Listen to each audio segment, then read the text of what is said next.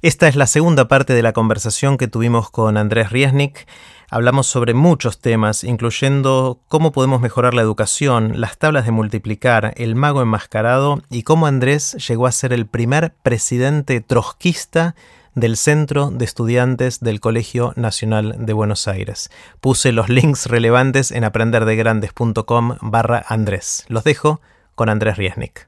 Y todo esto hablando del interés y todo eso, se me ocurre que hay un montón de cosas que se pueden hacer en la educación con esto, ¿no? No, sé si es algo que exploraste o... Sí, quiero, me gustaría explorarlo más. Eh, nosotros justo ahora, por ejemplo, presentamos un pedido de beca de, de, postdoctorado para estudiar esto, como porque hay unos pocos estudios que muestran... Yo tengo una intuición muy grande de que uno puede cambiar bastante la actitud de los chicos hacia la matemática con este tipo de cosas, ¿no? Sobre todo por mi experiencia y, y aparte porque hay muchos papers científicos que esto sí está muy bien estudiado que muestran que tal vez el principal obstáculo para el aprendizaje de la matemática básica en niños es la ansiedad. Cuando se les mete en la cabeza que no pueden, se ponen nerviosos, piensan que es un papelón, que se van a dar cuenta que ellos no pueden. Bueno, y hay un gran problema que es la discalculía, ¿no? que no, no siempre bien diagnosticada, que es, una, es como la dislexia para los números. ¿no? La dislexia es como una dificultad desproporcional para aprender a leer o escribir, ¿no? a pesar de que todas tus capacidades cognitivas están bien, digamos. Y existe algo parecido a descalculía para los números, ¿no? personas que tienen un desarrollo cognitivo perfectamente normal, pero por alguna razón no del todo conocida, tienen una dificultad desproporcional para el manejo de números. ¿no? Em, y entonces están estos casos y está la ansiedad frente a la matemática y muchas veces tiene que ver con ciertas cosas de la cultura que me parece que tenemos que cambiar. Hay como un permiso cultural para ser una bestia en matemática, entonces los chicos se toman ese permiso. En fin, yo tengo la intuición de que este tipo de cosas que yo hago, la matemática, los juegos con números, pueden ayudar mucho a revertir esa situación y ayudar a muchísimos chicos a mejorar su aprendizaje de matemática que creo que no hay que tomárselo con liviandad en el sentido de que un chico que termina una escuela primaria sin poder hacer cuentas elementales es una tragedia personal. Realmente eso tiene un impacto enorme sobre el resto de su vida. Autoestima y desempeño en un montón de otras cosas. un montón de otras cosas, capacidad de manejo básico con cosas muy básicas. Y, toda la cuestión psicológica, estar toda la vida pensando, no, yo soy una bestia, que no se note. que eh, el otro día me escribió una chica un email muy lindo porque queremos empezar a estudiar un poco mejor esto. Ella, es, ella ahora es eh, programadora, ingeniera informática, le ha ido muy bien pero sufrió mucho porque le cuesta mucho los números. Hasta que alguien le explicó lo que era la y ella pensaba que tenía un problema o tenía una culpa, no entendía bien. Hasta que entendió, ¿no? Bueno, es algo que puede pasar y hay ciertas terapias que, mejoran un poco la situación. Pero bueno, realmente me gustaría estudiarlo con más rigor, cómo podemos con la matemática, los shows que hacemos, cambiar esta situación y, cambiarle un poco la, la, trayectoria de estos chicos que en principio muchos van a terminar la escuela sin aprender los conceptos básicos de matemática. Y aunque tengo esta intuición, soy científico y quiero hacer pruebas bien hechas, controladas, doble ciegas, donde haya diferentes intervenciones y podamos mostrar esto de que realmente hay un impacto real en los chicos cuando ven este tipo de cosas y empiezan a entender un poco mejor los números y sobre todo cuando se asombran con los números, con las posibilidades que ellos te ofrecen, con las combinaciones posibles de cosas que puedes hacer con ellos, en fin, es algo que me encantaría explorar más. Seguramente lo vamos a hacer en el futuro, sin dudas. Ahora, por ejemplo, una cosa que sí estamos haciendo es desarrollar. Un alumno mío de, Facultad de Ingeniería de la UBA hizo su tesis de grado en. Eh, su tesis de grado consistió en desarrollar una aplicación para celulares en que la gente se la baja y hace cuentas cada vez más difíciles y nosotros tomamos vía internet todos los datos de los tiempos de respuesta, cuánto tardaron en contestar las diferentes, las diferentes cuentas. Recuérdame el nombre de la aplicación. Moravec, es M-O-R-A-B-E-C. Moravec. Sí. Está disponible en Android, en Está solo por ahora, solo en Android, lamentablemente. Sí, queremos. En, breve va a estar también iOS. Ha tenido mucho éxito. Acaba, hace dos días la tuiteó Stan de Anques, como el Roger Federer de las ciencias cognitivas. Y entonces en este momento estamos teniendo 30.000 cuentas por día hechas que nos entran a nuestros servidores de personas que hablan francés e inglés que están haciendo cuentas matemáticas difíciles. Y esto es para ejercitar el músculo de, las cuentas. Claro, de las cuentas te ayuda, sí. Es una aplicación que básicamente te ayuda a transformarte en, lo que llamamos calculista, atleta mental. O, es una aplicación para entrenar cálculo mental es lo que hago yo, ¿no? Lo que acabo de, hacer, por Después de que lo escuchen recién vas a tener cientos de miles de, nuevas. de bajadas, pero bájenselo, eh, Moravec en, eh, está solo para Android y es muy divertido para, aprender a hacer cuentas cada vez más rápido y más ágilmente. Sí, y tiene un tutorial porque vamos a empezar a pedirles que hagan cuentas de números al cuadrado, por ejemplo, de cómo facilitar las cuentas, que es importante mirarlo porque si no se te va, te va a costar mucho más de lo que podría ser. Pero y vas a contar qué es lo que pueden hacer con Claro, no, entonces porque yo estaba diciendo esto de, algo que sí estamos, aunque me gustaría estudiar un poco con más de rigor el impacto de la matemagia sobre el aprendizaje de los chicos, algo que sí estoy con varias ideas en la cabeza, una que estamos avanzando bastante es desarrollar Moravec para chicos, hemos llamado Moravequito. Y estamos en una charla con el Ministerio de, Educación, esperemos que rápidamente podamos lograr algo para hacerlo en convenio con ellos, ir a las provincias, por ejemplo, para no quedarnos tanto, nosotros somos de capital, ¿viste? Nos quedamos siempre por acá, queremos ir a las diferentes provincias, por ejemplo, y dar charlas y llevar la aplicación y ver si los chicos se copan. Eh, y creo que eso es ya algo que va a salir en breve y que va a tener un impacto bastante copado y fácil de medir sobre cómo le cambia la actitud a los chicos en relación a la matemática. Y pensamos, estamos viendo cómo desarrollar lo que te decía antes, eh, herramientas para diagnóstico temprano de discalculia.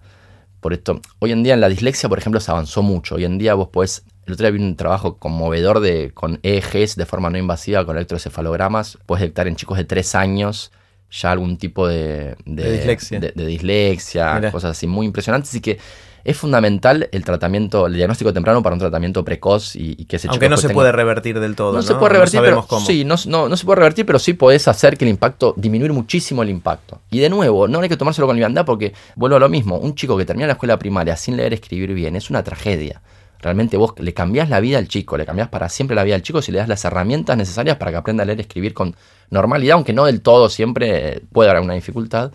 Pero bueno, nosotros queremos desarrollar lo que está, eso se está investigando mucho y hubo avances enormes en los últimos 10 años. Sería conmovedores, porque esto impacta la vida de millones de chicos. y ahí lo que entendía, alguien me contó alguna vez de, dislexia que la tragedia, más allá de que no aprendan tan bien a leer o escribir, es que los consideran tontos tanto sus maestros como sus pares, como lo ven más lento para aprender, y no son para nada tontos, son igual de inteligentes que los demás o más, eh, pero tienen este tema sí, funcional. el otro, sí, el otro día mandaron un link de una historia fácil, ah, justamente una historia de un pibe que terminó en la cárcel porque era un pibe que le pegaba a todos sus compañeros. es la historia de un tipo que se acuerda de, su compañerito de primaria que le pegaba a todos, que que era, como el matón de la primaria y que terminó en la cárcel. Y un día se cruza con el padre de él, del matón, y le dice, ¿sabías que mi hijo tenía dislexia? El tipo se quedó helado, ¿viste? Algunas Claro, ¿y qué pasaba? Digamos, grosso modo, claro que había es única y particular, como decíamos, pero grosso modo era un pibe al que se le burlaron tanto en su infancia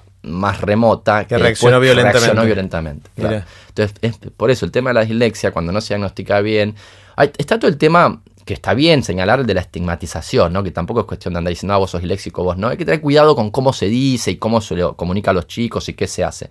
Pero sin lugar a dudas hay que poder detectarlo. Se calcula, como te decía recién, que entre 5 y 10% de los chicos tienen algún grado de dislexia. Yo tenía, por ejemplo, yo tengo un poco de dislexia. Yo, por ejemplo, me confundo la T y la D sistemáticamente cuando escribo en cualquier forma. Puede ser eh, escribo a mano o en tecleando. Todo el tiempo encuentro que cambio T y D. Me cuesta mucho distinguir esos dos sonidos.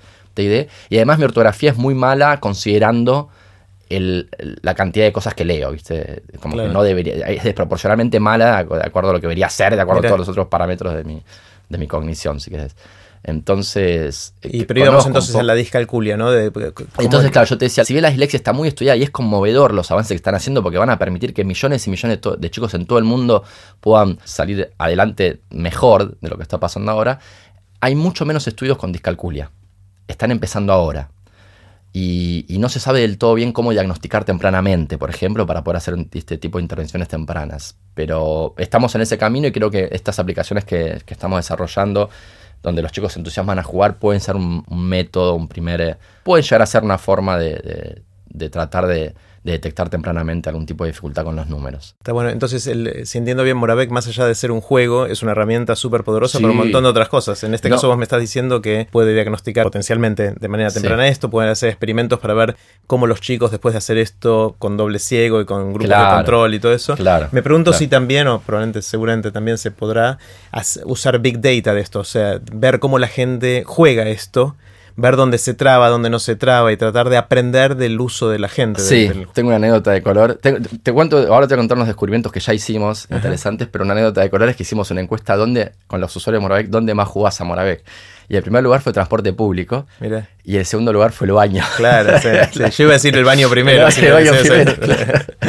sí, sí, pero es interesante. bueno, pero ves como en el transporte público de repente están ejercitando, es interesante.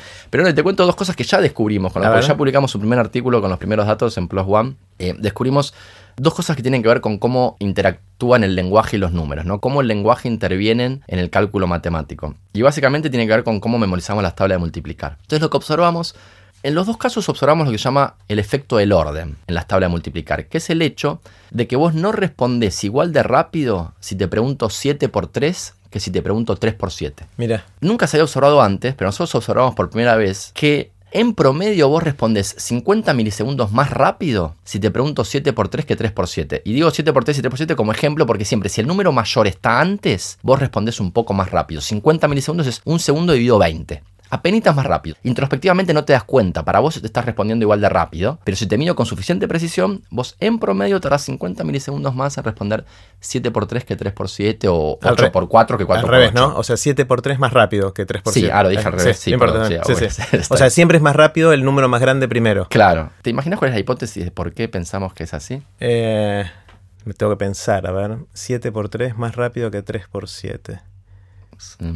Mm. Se me, ocurre que las, tablas del 7 la aprendemos más de memoria, ¿no? Porque es más difícil o no, no, no va por ahí. Eh, pero el 3% también es la tabla del 7. Pasa que vos que te No, para mí es la tabla del 3. 3% es la tabla del 3. Es la tabla del 3 porque la aprendiste primero, esa será por ese lado. Sí, no, no sé, no, la verdad no, sé. No, no, puede ser, pero es interesante especular. A mí yo lo he reflexionado mucho y puede haber una explicación más bien frecuentista, pero en el sentido de que es lo más común es, por ejemplo, que aprendiste antes o lo viste más veces. Pero cuando vamos a contrastar con los datos no vemos mucha evidencia de eso. Por ejemplo, está la posibilidad de analizar en Google Ngrams, que es una aplicación de Google maravillosa, los que no la conocen. Pones cualquier palabra y cualquier idioma. Decís, por ejemplo, palabra mesa, español, entre 1800 y 2000. Y te dice cuántas veces esa palabra aparece en todos los libros del mundo, o todos los que están en la base de Google, que son casi todos. Entonces, si vos analizás, por ejemplo, cuán frecuente está, es en los libros la expresión en, en los libros en castellano 7x3 o 3x7, no encontrás una diferencia. No, Entonces, en fin, nosotros lo que pensamos, pero esto es especulativo y lo estamos testeando, es que tuvimos que hacer, tuvimos que hacer un test con esto, porque 7 por 3 en principio. Antes de que lo digas, la gente que nos está escuchando puede poner pausa ahora y pensarlo. Sí, está bueno. O sea, tiene que, hay que pensarlo, porque ahora vas a deschavar la. Ahora voy a deschavar nuestra. Igual no es una explicación. Ah, después es una hipótesis. Es una hipótesis, lo que voy a decir. Escucho, escucho otras porque no estoy muy seguro. Pero a ver, hagamos bien la pregunta. La pregunta es: ¿por qué en promedio la gente responde más rápido a 7 por 3 que a 3 por 7? La diferencia no es gigante, pero es eh, consistente, se puede medir, es significativa, etc. Entonces la pregunta es por qué, hipótesis, no, hay que dar la respuesta, sino por qué podría ser esto. ¿Por podría ser esto? Eh, pongan pausa ahora y vuelvan cuando estén listos con su respuesta. Y ahora Andrés nos dice su, respuesta. Mi hipótesis es la de que en castellano 7 por 3 es 7 más 7 más 7. Mm. Y 3 por 7 es 3, 3 más 3 más 3 más 3 más 3 más 3 más 3. Sí. Entonces, el 7 por 3 el significado semántico de 7x3 y el 3x7 es diferente. No es lo mismo. O sea, aunque pensamos que lo mismo, no lo es. Porque uno es 7 más 7 más 7, otro es 3. Y 7 más 7 más 7 es más fácil que 3 más 3 más 3 más 3 más 3 más 3 más 3. Entonces pensamos que tiene que, con que al presentarlo de esa forma te ayudamos más fácilmente a que organices tu pensamiento de la forma más fácil de hacerlo. Mira, ¿Y, cómo hacemos un experimento para probar que esta hipótesis es verdadera o no? Mira, porque, ¿sabes cómo lo estamos, lo estamos haciendo en este momento? Por lo que te conté antes, que ahora en este momento hay un montón de franceses e ingleses jugando. A ver. Porque si nuestra hipótesis es verdadera y tiene que ver con lo semántico, porque podría ser que más bien con, puede ser que realmente, como es más fácil 7 más 7 más 7 que 3 más 3 más 3 más 3 más 3 más 3 más 3, simplemente al ver el 7 primero ya te primea, o sea, te, te condiciona a que vos hagas 7 más 7 más 7. Eso podría ser. Lo que yo estoy diciendo no es exactamente eso, es que en realidad tiene que ver con el significado semántico de 7 por 3, que en castellano es 7 más 7 más 7, pero en inglés 7 por 3 es 7 times 3. Es lo contrario, es 7 por 3 es 3 más 3 más 3 más 3 más 3 más 3 más 3. ¿Se entiende? Entonces, si esas diferencias de tiempo de respuesta son debidos al significado semántico de lo que estás leyendo y cómo esa semántica te ayuda. Voy a aclarar. 7 eh, times 3 se traduce por 7 veces 3. Claro, exacto. Y entonces, perfecto, ahí lo entendí. Ahí va. Entonces digo, si esa diferencia es porque la semántica te está condicionando, la, la semántica de tu idioma te está condicionando a organizar tu pensamiento de, de una forma determinada, entonces deberíamos ver lo opuesto en inglés, que 3 por 7 tiene que ser más fácil que 7 por 3. Tiene que ser más rápidamente respondido que 7 por 3. ¿Y todavía ya tienen datos de eso? Ya tenemos datos. Ayer, te voy a hacer te anticipo, ayer eh, tan ansioso estaba por, por, ver los datos, cuando están tuiteó Moravec y la gente empezó a jugar en Francia y en Estados Unidos, que teniendo algo así como 10.000 datos, hice la, cuenta estadística y todavía no me da nada significativo. Pero tenemos todavía... Pocos datos. No, todavía no tenemos suficientes datos, pero estamos así por muy ansiosos para ver el resultado. Y el otro resultado que tiene que ver con esto, que se llama efecto del orden, que también podemos jugar a que la gente trate de descubrirlo, es lo siguiente Una cosa que descubrimos fue esto de que 7x3 es 50 milisegundos más rápido en promedio que 3x7. Descubrimos cuatro operaciones de la tabla de multiplicar en que la diferencia del orden es mucho mayor, es de 300 milisegundos, casi un tercio de segundo. Ejemplos concretos de multiplicaciones. Sí, hay cuatro de esas, de 7x3, 3x7, hay cuatro operaciones de la tabla que si vos preguntás en un orden, respondés mucho más rápidamente, un tercio de segundo más rápidamente que si preguntás en el otro orden. Y acá el desafío es tratar de adivinar cuáles son esas cuatro operaciones acá también pueden pausar, pero vos, Jerry. Sí, yo estoy pensando ahora. ¿Cuáles, pensás que pueden ser esas eh, cuatro? Para que, a ver, para que se me ocupe, estoy pensando en alta, ¿no? Para que se me ocupe, para que haya diferencia, debería ser difícil, debería ser una de las que consideramos difíciles, pues si son 2 por 3 o 3 por 2 no, se me hay ocurre. Poco efecto del orden, ahí hay, menor efecto del orden. Claro, pues las dos salen rápido y las, dos, salen rápido, sí. Sí, eh, sí. No se me ocurre. No se te ocurre. Bueno, voy a dar la respuesta. El que quiere sigue escuchando el que pone pone pausa. El que no pone pausa. Son las cuatro operaciones en las cuales en la lengua castellana vos podés tener rima en un orden y no en otro. Opa. Entonces son 6 por 4, 24, 7 por 5, 35, 9 por 5, 45 y 6 por 8, 48, el te abrocho. ¿No? Pero, entonces yo te digo 6 por 8, Vos más claro. 8 por 6 tarda un ratito más. Mirá, qué loco. Claro, entonces vemos que tienen rima. Las que tienen rima en un orden y no en otro, cuando te lo cuento parece obvio. No, nadie lo había, observado. Para mí no es obvio. Bueno, está bien. Es obvio porque, a ver, porque la recitamos tantas veces que el, versito con rima nos queda más pegado y más fácil de, de, traerlo, ¿no? Claro. Pero bueno, nadie lo había observado nunca en el mundo, la influencia. O, sea, nosotros lo que observamos gracias a Moravec son dos influencias importantes que el lenguaje tiene sobre cómo procesar los números y cómo recorrer las tablas de multiplicar. ¿Esto es lo que ya tienen publicado? Esto ya está publicado en un artículo en Plus One. Después nos pasas el link, y, me pasas el link y lo ponemos en, en aprenderdegrandes.com barra Andrés. Buenísimo, sí. El, voy a poner también, hay un link a un artículo de divulgación que escribimos que todavía no salió, está por salir, del gato y la caja, donde explicamos un poco en un lenguaje menos técnico todas estas cosas porque el, link, el, link al paper original lo pueden leer, por supuesto, pero está en inglés y es un poco más técnico, porque es, una, es una revista científica y tiene toda la estadística y todo eso que hicimos, pero también no es tan de difícil lectura. Los que estén escuchando y tengan un background académico, por ejemplo, lo van a poder entender bien. Está genial. Sí, la verdad que con eso estamos recontra contentos. Yo estoy en particular floto de una nube de felicidad cada vez que pienso en ese, en ese cómo fue creciendo ese proyecto, porque al principio, cuando con Fede Zimmerman, que fue el chico que hizo su tesis de grado con esto en ingeniería, pensamos en esta idea junto a Mariano Sigman, me acuerdo que los tres charlamos y decíamos, che, y si no juega nadie, ¿qué hacemos? Decimos, bueno, porque Fate, tenía que defender su tesis, no puede defender su tesis sin datos. Decíamos, mira si es un bodrio este juego y no juega nadie. Entonces decíamos, bueno, le decíamos a Fe, no te preocupes, porque cosa jugamos nosotros y le pedimos a, nuestro, a dos o tres amigos que jueguen y vas a tener datos. Y de repente explotó y tenemos, en este momento tenemos casi un millón de cuentas. y están entrando 30.000 por día de Estados Unidos, de Francia de Argentina fundamentalmente. Bueno, ahora me voy a ir a gira a Brasil, quiero, porque quiero... ¿En portugués también? Claro, quiero en portugués, que además fue mi segunda, fue mi primer lengua, yo en portugués soy bilingüe, entonces hice toda mi carrera académica ahí, entonces quiero irme a Brasil un poco a presentar esto y que copara a diferentes brasileños a que jueguen a ver también cómo el lenguaje influye en, sus cuentas ahí. Claro, claro. Entonces, Andrés, hasta ahora vimos los temas de la magia y, la neurociencia y a distintos niveles, desde el asombro hasta las fertilizaciones cruzadas que pueden haber de un lado para el otro, y vemos cómo a través de, juegos o distintas cosas podemos eh, meternos en, tratar de entender un poquito más cómo funciona nuestra mente, cómo funcionamos nosotros. Eh, la otra cosa en la que estás muy metido y entiendo cada vez más es en tratar de contagiar todo esto a mucha gente, ¿no? Eh. Eh, se dice divulgar la ciencia, aunque conversando con los chicos de Gato de la Caja no nos gusta la palabra divulgar porque es hablarle al vulgo. Lo aclararon ellos. Ya, lo aclararon, no es hablarle al vulgo, sino es, por ahí es más tradicional esa palabra y no, no es lo que. Yo a veces por una cuestión de comunicabilidad la uso, pero lo más correcto es decir comunicación pública de la ciencia. Es comunicación pública de la ciencia y tampoco me termina de gustar tanto porque ah. comunicación sugiere una vía unidireccional. Tienes razón. Y a mí me parece que esto es generar conversaciones. Es la conversación que tuviste con el chico que te perseguía con la calculadora. Claro. Eso es lo que hace. Lo que pasa es que no sé si tenemos una buena palabra para hacer eso de la ciencia. Para mí tiene que ver más con la contagiar pasión. Eh, o mostrar pasión para ver si es contagiosa, porque a veces no, podés garantizar lo que va a pasar del otro lado. Pero que, muestra más una, audiencia más activa que pasiva, una audiencia que se involucra, que, le pasa algo más allá del asombro, digamos, que decir, pasa del asombro a querer hacer algo, eh, o, a cambiar alguna actitud o lo que fuera.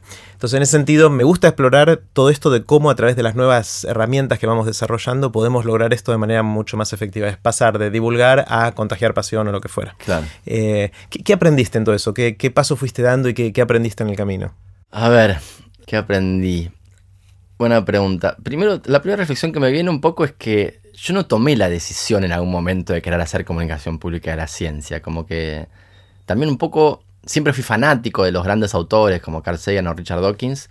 Y creo que eso hizo que yo al haber leído mucha divulgación, al empezar a hacer un poco, eh, pueda hacerlo de bien, modestia aparte, bien, entre comillas, en el sentido de que, bueno, que, que me empezaron a llamar a... Y bueno, ahora estoy ya publiqué dos libros y hice varias cosas en la tele te digo esto hoy, pero capaz que mañana cambio, ¿no? Pero hoy la reflexión que me viene es que no hay que ser condescendiente. Que a las personas les interesa que profundices, que no te quedes en lo superficial, que si te tomas el tiempo necesario para explicar las cosas con calma y con tiempo y usando buenas analogías, vas a poder hacer que las personas quieran conocer inclusive los conceptos más difíciles de, las ciencias. Y tal vez eso. Y por otro lado, que muchas veces la, lo importante es mostrar esa, esa pasión, ese entusiasmo y que eso es contagioso de por sí también, ¿no? El otro día justo con un productor de tele me decían, bueno, yo decía, pero esto no se entiende bien. Y decía, pero no importa que se entienda, lo importante es que vos estás entusiasmado y, te ven y quieren, y, en el fondo quieren, lo importante es que les encendiste la chispa y que quieran entender. Más allá de que te están entendiendo no ahora, pues yo decía, mira, le falta hay un hueco en esta explicación, o sea, así como está, no, es imposible entenderla. Y un poco el mensaje era, o sea, acaba un poco contra la condescendencia. O sea, yo igual hubiera hecho la explicación bien, o sea, pues no soy condescendiente. Creo que las personas pueden entender las explicaciones bien, bien hechas.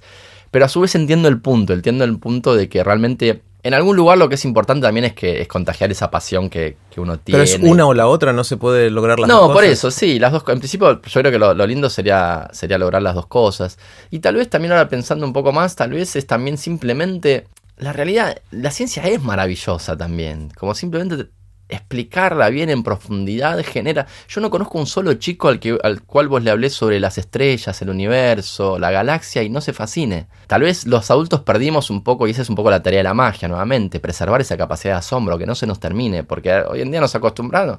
Mi viejo decía, por ejemplo, el solo hecho que la Tierra es redonda es increíble. la Tierra es redonda? o sea, ¿cómo eso? O sea, eh, reflexionar sobre eso ya debería ser como un constante wow, la Tierra es redonda. Es como, yo me acuerdo cuando era chiquito, aparte está muy bien estudiado en neurociencia en, ciencias cognitivas, todo el proceso mental que hacen los chicos muy chiquitos. Porque yo me acuerdo, yo cuando me dije la Tierra redonda, yo mi imagen era que yo era una esfera hueca, digamos, hoy en día la puedo escribir como que era una esfera hueca. Y estamos por adentro. Estábamos adentro y el cielo, para mí, me acuerdo, era la parte, era la esfera hueca pintada de celeste por dentro, ¿entendés? Claro.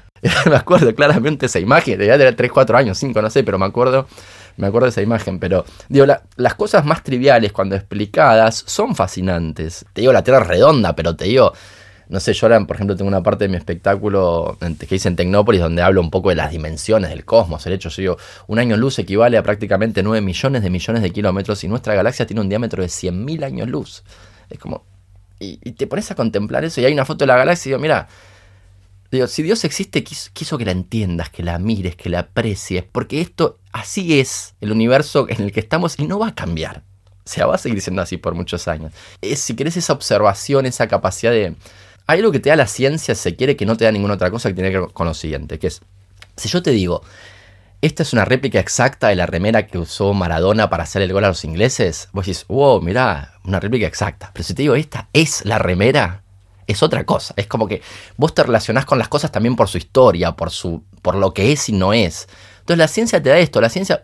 Hay explicaciones místicas muy lindas, sé yo, pero el hecho de que sea así, el hecho de que vos puedas tirarte a mirar las estrellas y saber que estás mirando una foto que tiene en algunos casos miles de millones de años, porque viste la luz te tardó miles de millones de años en llegar, o, conocer las dimensiones del espacio y el tiempo cósmico, las gigantescas gravedades, las energías monumentales, o sea, el conocer el funcionamiento del cosmos te permite, creo yo, una experiencia mística no sé cómo llamarla, porque no hay un nombre para este tipo de experiencias que son basadas en tu conocimiento científico, pero son parecidas a una... Es estar maravillado, ¿no? Estar maravillado con un sí, pero y que solo eso sí es exclusivo de la ciencia porque es la, por, por, ejemplo, esta es la remera de, de Maradona, porque es verdad. Y el que sea verdad no es lo mismo de que no sea verdad. Es como que, pues che, no puede ser que la gracia tenga esas dimensiones, pero analizar las evidencias y las tiene. Entonces decís, wow, ese sentimiento creo que... Por eso en algún sentido está uno la pasión y está uno transmitirla, pero en otro sentido también la tenés regalada. Porque la ciencia, es porque el, universo es increíble. O sea, y si lo explicás con bien, no, no hay forma de que alguien no se impresione, de que no diga, wow, es así Lo mismo para la biología, la vida humana, no sé, entender la, entender la, dinámica celular de una hoja de un pasto es también una cosa eh, maravillosa, como entender la belleza que existe en todas las dimensiones de ese pequeño ojo, de, esa de ese pastito, ¿no? Eh, Está muy bueno. entiendo que haces tele, haces shows en vivo, escribís libros. Eh, hay como usas distintas herramientas para todo esto, ¿no?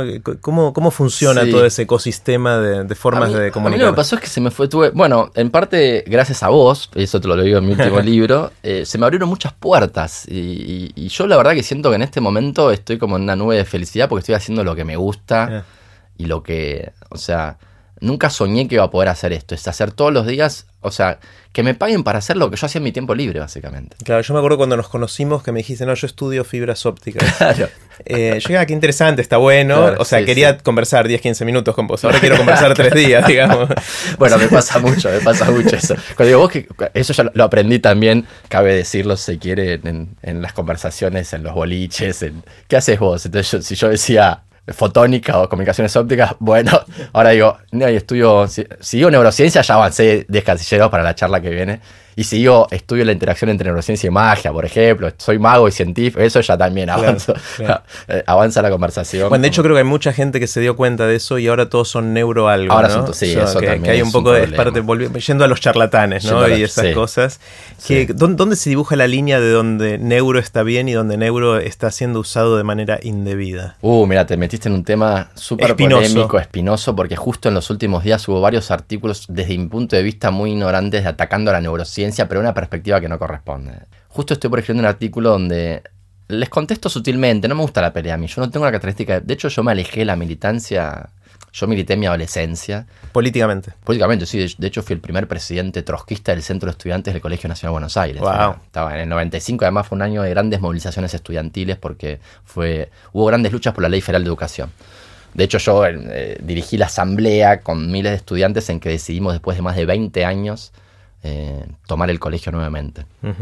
Eh, pero la cuestión es que yo no tengo la personalidad de... Después me alejé un poco de la política, en gran parte creo yo, porque no tengo la personalidad del militante de que hay que tener cierto carácter y te tiene que no importar pelearte, que te ataquen. Y a mí eso no, a mí me ataca cualquier gil en un foro y me pongo mal y, me, y, me pongo a pensar sobre eso, qué sé yo. Pero trato con mucho respeto de contestar estos ataques. Eh, pero yo pienso que es fundamental ir a las fuentes cuando alguien ataca. Por ejemplo, la neurociencia, hay mucha neurochantada, claro, hay un montón. Y siempre algo se pone de moda, a ver eh, personas buscavías que van a tratar de sacar un poco de frutos de eso, tal vez indebidamente, o tal vez engañando, charlando, charlataneando un poco, por decirlo así.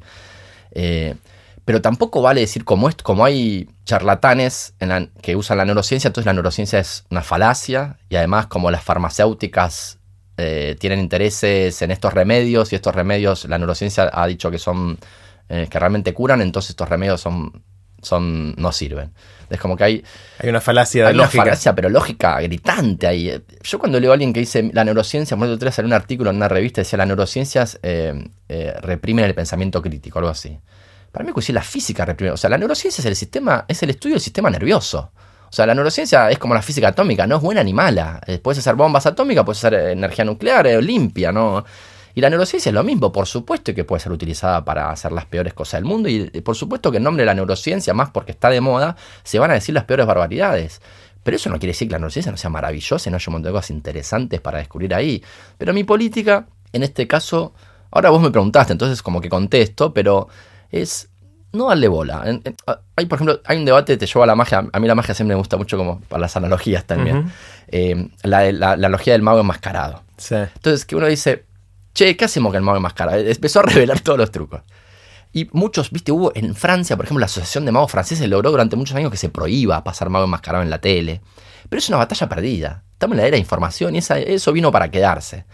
Eh, y que, como para mí, el mago enmascarado no hay un problema ético, es sobre todo es, arte de mal gusto. Eh, no es, buena, no es buen arte. A mí no me inspira nada ver un tipo como que. Eh, digamos, y si yo quiero. En, vez de gastar mi energía criticando al mago enmascarado, lo que hago es tratar de hacer buena magia. Contra la mala magia, hago buena magia. No me preocupo con los que hacen mala magia. ¿no? Contra el arte malo, ¿qué hace uno? ¿Se, ¿Se los pone a criticar?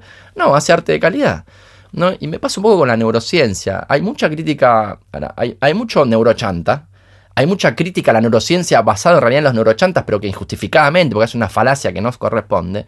Pero yo en vez de ponerme a debatir con ellos, la verdad, trato de hacer ciencia, neurociencia copada, entretenida y, y bueno, muchos amigos me dicen, ¿por qué no escribís un artículo donde explicás las falacias o explicás que este es un neurochanto o explicás que aquel psicoanalista que te atacó en realidad se está equivocando? Y la verdad que es meterme en un barro que no tengo ganas, hay un nivel de agresividad que a mí me supera, como esto, ¡eh, ustedes! Y y no sé, yo, como te decía recién, estoy re feliz haciendo las cosas que hago, charlando las cosas son las que me gusta charlar, teniendo esta charla con vos, entre otras cosas. Como que, ¿para qué meterme en ese barro? Sigo haciendo neurociencia de la que a mí me gusta, la que me parece copada e interesante y espero que que a través de ese buen ejemplo podamos ir cambiando de a poco la situación. Sí, está genial.